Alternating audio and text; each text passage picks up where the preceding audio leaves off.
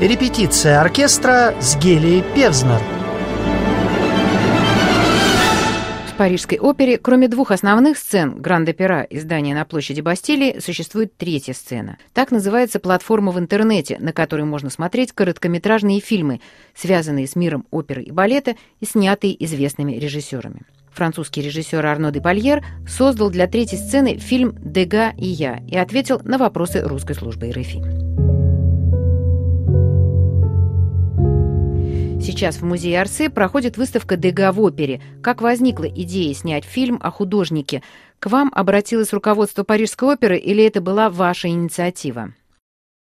C'était mon initiative. J'ai découvert les films de la troisième scène par hasard sur Internet. Это была моя инициатива. Я открыл для себя фильмы третьей сцены совершенно случайно, в интернете. Мне показалось, что это интересная платформа для художественного поиска. Сначала я предложил проект о современном танце, о спектакле, который я видел незадолго до того и который мне очень понравился. А затем решил работать над книгой Поля Валери «Дега. Танец. Рисунок». Даже с точки зрения литературы это странный, необычный объект. И еще не зная, как и что я буду делать, я предложил экранизацию этой книги. Я понимал, что именно должно получиться. Что, как и сама книга, это будет гибридное произведение, что-то между размышлением, поэзией и рисунком что там будет соотношение между танцем и рисунком, между поэтом и художником, и, может быть, между режиссером и художником. То есть получится сложный предмет своего рода калейдоскоп, где лицом к лицу встретятся танец, живопись и кино.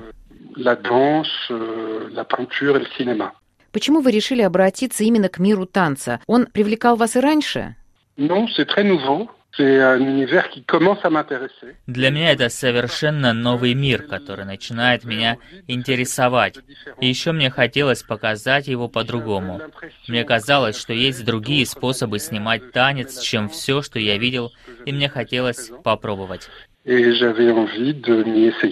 Дега – один из самых известных художников в мире. Сказать про него что-либо новое кажется почти невозможным, и в частности о его отношениях с оперой. Но ваш Дега – совершенно особая фигура. Не будем рассказывать содержание фильма, но кажется, что вы ненавидите этого неприятного старика. Это так? Non, on peut pas dire ça. Нет, я бы так не сказал. Это персонаж, но это и реальный герой. Сначала я стал изучать источники, все началось с моего восхищения его живописью, и постепенно он стал реальным человеком, более сложным, чем исторический персонаж, со своим характером и убеждениями, которые, правда, очень отличаются от моих. Получился портрет, я надеюсь, достаточно полный. Нет, я не могу сказать, что я не люблю Дега. Но меня многое ранило, когда я работал над его портретом, над тем, что он говорил и делал. Однако это не мешало мне любить его творчество, его произведения. Это не единственный художник XIX века, по отношению к которому я как зритель нахожусь в довольно трагической ситуации – любить его творчество и ненавидеть его самого. Мне хотелось, чтобы фильм рассказал об этом, о том, что такое не любить художника, чьим творчеством глубоко восхищаешься. Как проходила работа с источниками и подготовка к фильму, созданному в виде письма? Это настоящее письмо Дега, переданное кинематографическим языком? Дега оставил не очень много текстов. Единственное, что он по-настоящему написал, это некоторое количество стихов. Он очень любил Маларме и пробовал писать и сам. И еще остались письма Дега. Мне казалось, что я найду там что-то, что поможет мне понять человека. Я не искал ничего специально. Фильм состоит из монтажа фраз, отрывков, абзацев из его писем, совершенно не обязательно адресованных одному и тому же человеку. Это некоторое воображаемое письмо неизвестному корреспонденту. Мне довольно сложно говорить об этом фильме. Важно, чтобы зрители сами прошли по виражам, которые совершает действие без предупреждения. Мне казалось особенно важным, чтобы Дега был не единственным голосом в фильме. Там в какой-то момент резко меняется направление. Рассказ начинается с другой точки зрения. Меняются эпохи, меняется отношение смотрящего к предмету. И это произошло потому, что я открыл для себя небольшой текст, написанный балериной бывшей моделью Дега, Алис Мишель. Она написала свою книгу через два года после его смерти, и эта книга стала источником второй части фильма. Pour l'essentiel, euh, la source d'inspiration de, de la deuxième partie du film. Во второй половине фильма с силой возникает тема примитивного, животного антисемитизма великого художника. Высказывание на эту тему было важно для вас, важно для современного зрителя? Дега оставил не очень много текстов. Единственное, что он по-настоящему написал, это некоторое количество стихов. Он очень любил Маларме и пробовал писать и сам. И еще остались письма Дега. Мне казалось, что я найду там что-то, что поможет мне понять человека.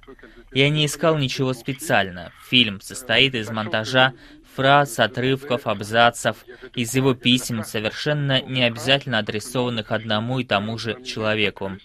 Это некоторое воображаемое письмо неизвестному корреспонденту. Мне довольно сложно говорить об этом фильме. Важно, чтобы зрители сами прошли по виражам, которые совершает действие без предупреждения. Мне казалось особенно важным, чтобы Дега был не единственным голосом в фильме. Там в какой-то момент резко меняется направление. Рассказ начинается с другой точки зрения. Меняются эпохи, меняется отношение смотрящего к предмету. И это произошло потому, что я открыл для себя небольшой текст, написанный балериной, бывшей моделью Дега, Алис Мишель. Она написала свою книгу через два года после его смерти, и эта книга стала источником второй части фильма particulièrement violent chez Degas. Слова Дега о евреях и его презрительное отношение к женщине вызывают настоящий шок. Вы добивались этого чувства специально? Шок происходит от того, что я вам рассказал. От того, что этот вопрос сначала не входил в мои планы. От того, что все существует одновременно. Моя любовь к этой живописи, к фигуре, поглощенного своим творчеством художника, к его поиску красоты, совершенства, точности, ко всему тому я пытаюсь показывать кинематографическим языком и одновременно это существующая в нем ненависть. Кстати, она совершенно не отражается в его живописи, но все же является частью его личности. Шок и для зрителя, и для меня. Это сосуществование этих двух сторон. Мне кажется, что не будь там красоты, зритель не испытал бы этого шока.